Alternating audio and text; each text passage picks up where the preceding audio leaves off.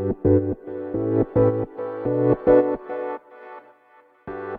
はようございます。なつきです。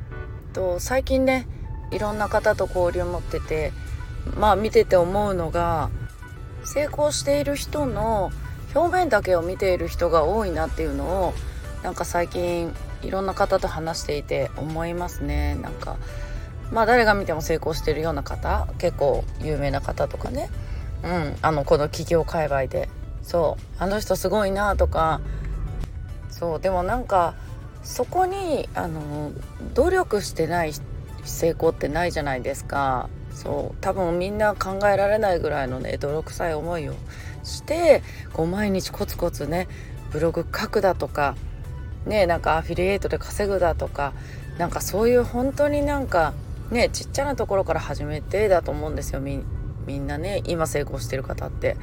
そう。なんだけど今のその表面だけを見てまあ例えばその今のやり方を真似して自分も同じようにやるとかそうどうしてもなんか最初からポンって成功したように見えてしまう、うん、でもなんか本当はそうじゃないんだよっていうところが見えなくてだからこうついついなんかその本来やるべき過程をすっ飛ばして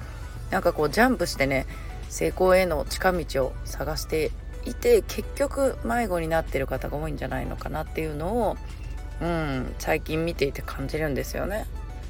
そうでやっぱりなんかあとはなんかやっぱり一人でまあコミュニティとか入っていたとしてもそのメンターみたいな人とかいなくてやっぱりその一人で活動しているとどうしても人間って弱いんでねそこブレちゃうんですよね。でやっぱり売れてる人のものがよく見えねあの人のいいなとか今度こっちの人のもいいなってやっぱりよく見えてしまうまあそれ人間だから当然だと思うんですよね。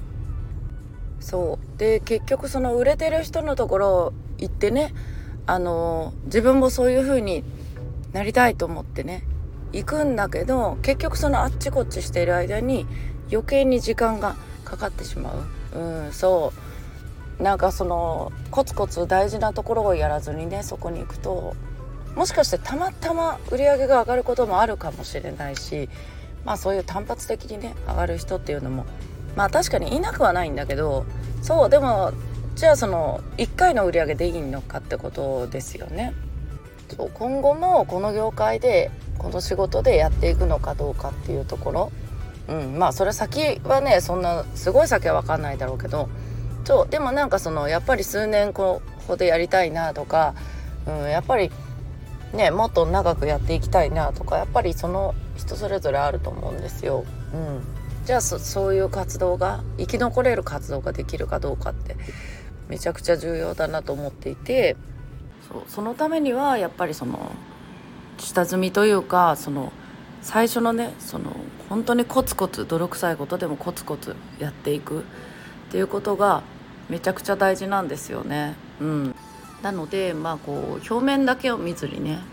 そうみんな成功している人でもねみんな同じ道をたどっている、うん、なのでそのまだね何者でもないね